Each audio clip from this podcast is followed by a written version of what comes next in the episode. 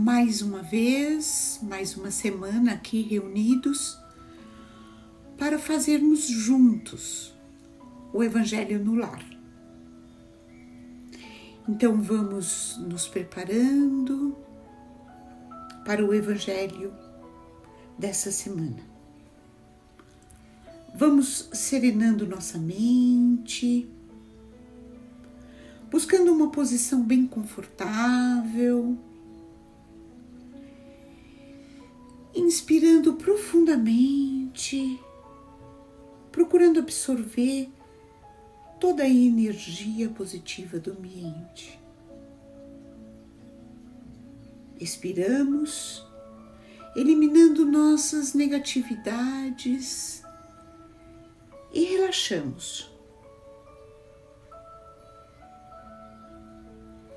Inspiramos, expiramos e relaxamos mais.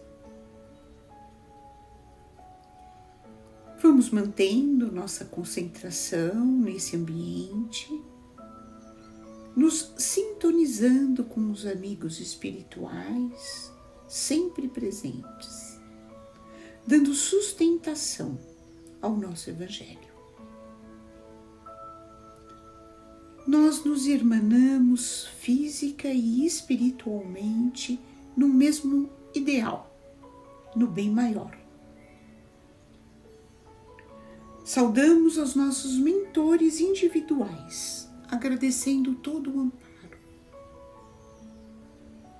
Saudamos as equipes de higienização, proteção e defesa de ambientes. Vamos acompanhando mentalmente essas equipes que, com suas tochas luminosas, vão higienizando as nossas casas, removendo todas as negatividades, queimando miasmas, desfazendo formas pensamento.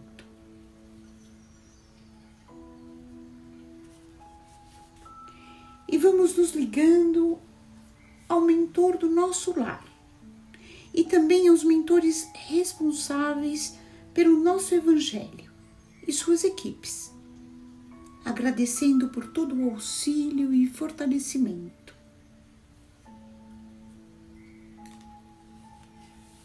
Subimos até Ricardo e os cruzados, sempre atentos à segurança e guarda da nossa casa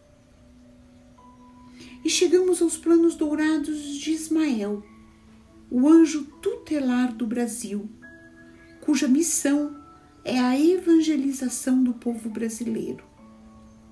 Nos colocamos à sua disposição para auxiliá-lo nessa tarefa. Ismael nos leva até os planos de Maria de Magdala, nossa irmã exemplo maior de reforma íntima. E com ela, subimos até os planos de Maria de Nazaré, nossa mãe maior. Vamos mentalizando sua presença firme e amorosa. Ela nos envolve em seu manto azul de luz. Pedimos que dulcifique os nossos corações aumentando a nossa capacidade de amar e de perdoar. E com ela vamos até o Mestre Jesus, a quem agradecemos pelos seus ensinamentos e que possa sempre estar ao nosso lado. Pedimos as suas bênçãos e pedimos que nos leve até o Pai Criador, a quem saudamos com a prece que o nosso irmão nos ensinou. Pai nosso que estás nos céus, santificado seja o teu nome. Venha o teu reino, seja feita a tua vontade, como no céu, também sobre a terra. O pão nosso diário dá-nos hoje, perdoa-nos nossas dívidas, como também perdoamos nossos devedores, e não nos introduzas em tentação, mas livrai-nos do mal.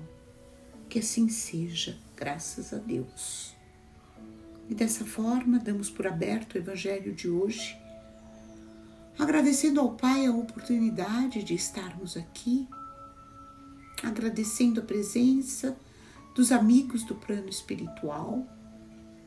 Pedimos que desde já eles fluidifiquem essa água e dirijam a leitura do Evangelho de hoje.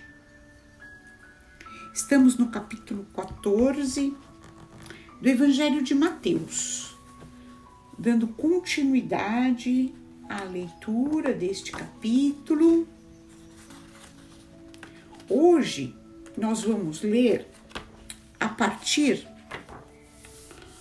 do versículo 22, intitulado Jesus caminha sobre as águas.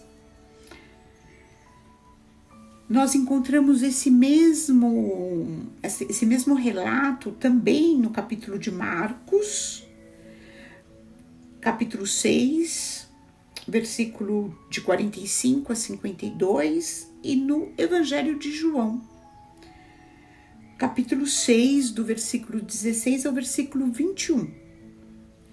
Aqui em Mateus, nós começamos no versículo 22, que diz o seguinte: Logo em seguida, compeliu os discípulos a entrar no barco e ir adiante dele para o outro lado, até que despedisse as turbas. Após despedir as turbas, subiu ao monte para orar em particular. Chegado o fim da tarde, estava ali sozinho. O barco já estava distante da terra, muitos estádios, atormentado pelas ondas, pois o vento era contrário. Na quarta vigília da noite, dirigiu-se a eles, caminhando sobre o mar.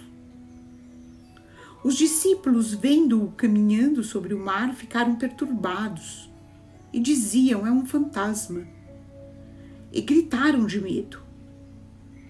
Mas prontamente Jesus lhes disse: Animai-vos, sou eu, não temais. Em resposta, Pedro disse: Senhor, se és tu, ordena-me ir a ti sobre as águas. Ele disse: Vem.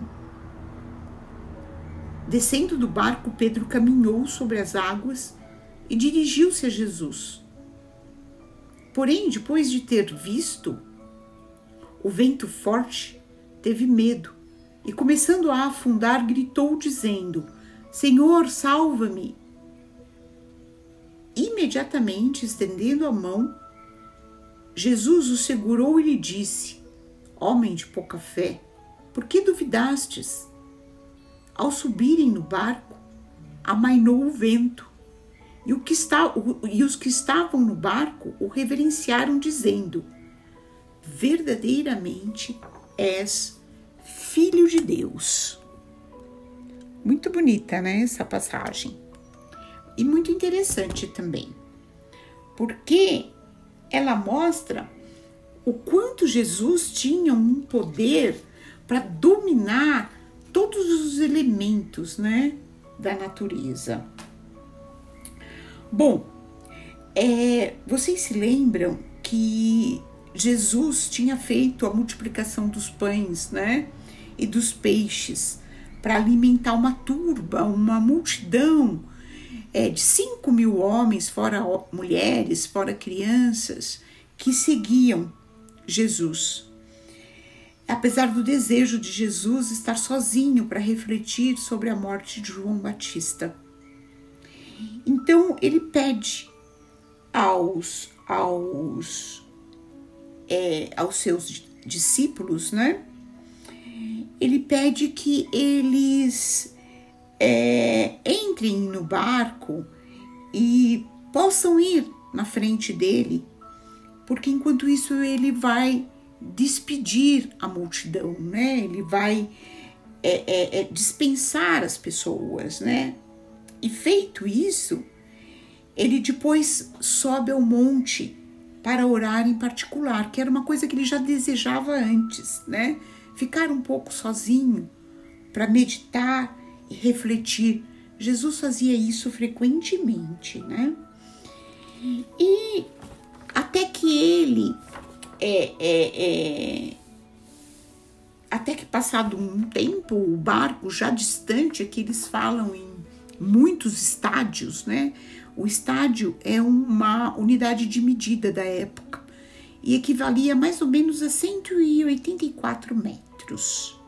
Né? E havia uma tempestade, havia uma. O mar estava revolto, né? E, e, e, e o barco então ficava instável. Na quarta vigília, a quarta vigília é um período de três horas de, aula, de, de, de hora, né? É um, porque a partir das 18 horas e até as 6 horas da manhã, esse período ele era dividido em quatro vigílias de três horas. A quarta vigília é a última e equivale mais ou menos às entre quatro e seis horas da manhã, que é quando Jesus então começa a caminhar sobre o mar e vai em direção ao barco. E é claro que vendo Jesus caminhar sobre as águas e como era noite, né, os discípulos não o reconheceram, né, e julgaram tratar-se então de algum espírito. Pensaram que fosse um fantasma e gritaram de medo, que foi quando Jesus disse, se revelou, né? Disse que que era ele e que não era para ninguém temer. E aí Pedro pede para ir de encontro ao mestre. E o mestre fala: "Vem". Simplesmente ele fala: "Vem". E Pedro vai confiante e consegue caminhar por sobre as águas. Mas como estava um vento muito forte, ele acaba perdendo a concentração necessária para fazer isso e ele é, é, é, começa a afundar. Quando então ele pede ao Senhor que o salve. E Jesus prontamente faz isso e os dois então sobem no barco. Nós podemos fazer uma, uma correlação né, dessa tempestade com os problemas que muitas vezes nos arrebatam né? às vezes de uma forma intempestiva. Parece que o mundo cai nas nossas cabeças. E então, é, a gente vê o quão é importante a fé e como a fé pode fazer com que a gente caminhe firmemente por sobre esses problemas, Caminhe firmemente apesar da tempestade. Caminhe firmemente tendo é, é, como sustentáculo a fé. E como às vezes quando a gente é, mergulha novamente nesses problemas, esquecendo muitas vezes a nossa fé, esquecendo muitas vezes o amparo que nós temos do plano espiritual, dos bons espíritos, de Jesus, como a gente submerge nos problemas. Então, essa é uma passagem que fala sobre fé e, do, e de como a fé pode nos salvar.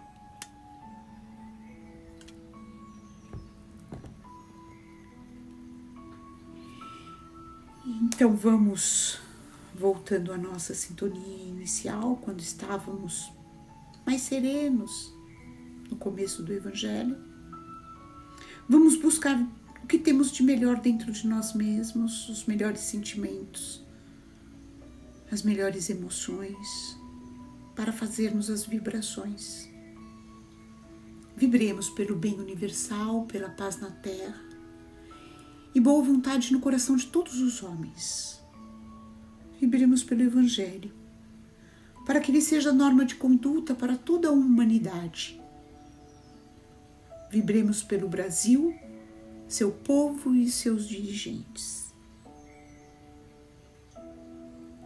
Vibremos por todos os lares da terra, em especial por aqueles que encontram-se em desarmonia. Vibremos por todos os lares que perderam seus entes queridos, que eles possam ser consolados. Vibremos por cada irmão nosso que se encontre agora num leito de hospital, que ele possa ser assistido. Vibremos por cada irmão nosso desencarnado que chega ao plano espiritual. Que esses espíritos desencarnados possam ser acolhidos conduzidos às câmeras de refazimento, orientados e esclarecidos, até que estejam prontos para se apresentarem a Jesus.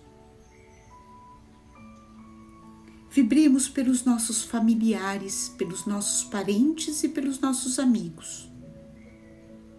E vamos deixar em aberto uma vibração para que o plano espiritual a utilize aonde ela for mais necessária e vamos pedir licença ao Pai para vibrarmos por nós mesmos, para que se cumpra em nós a Sua vontade.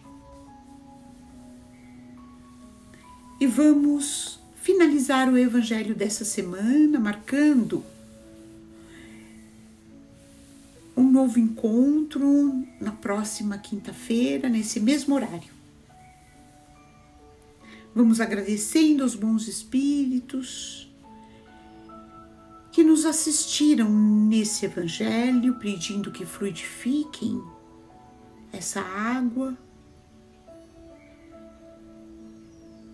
E vamos encerrar o evangelho de hoje com a, prece que o Mestre nos ensinou. Pai nosso que estás nos céus, santificado seja o teu nome. Venha o teu reino. Seja feita a tua vontade, como no céu, também sobre a terra. O pão nosso diário dá-nos hoje.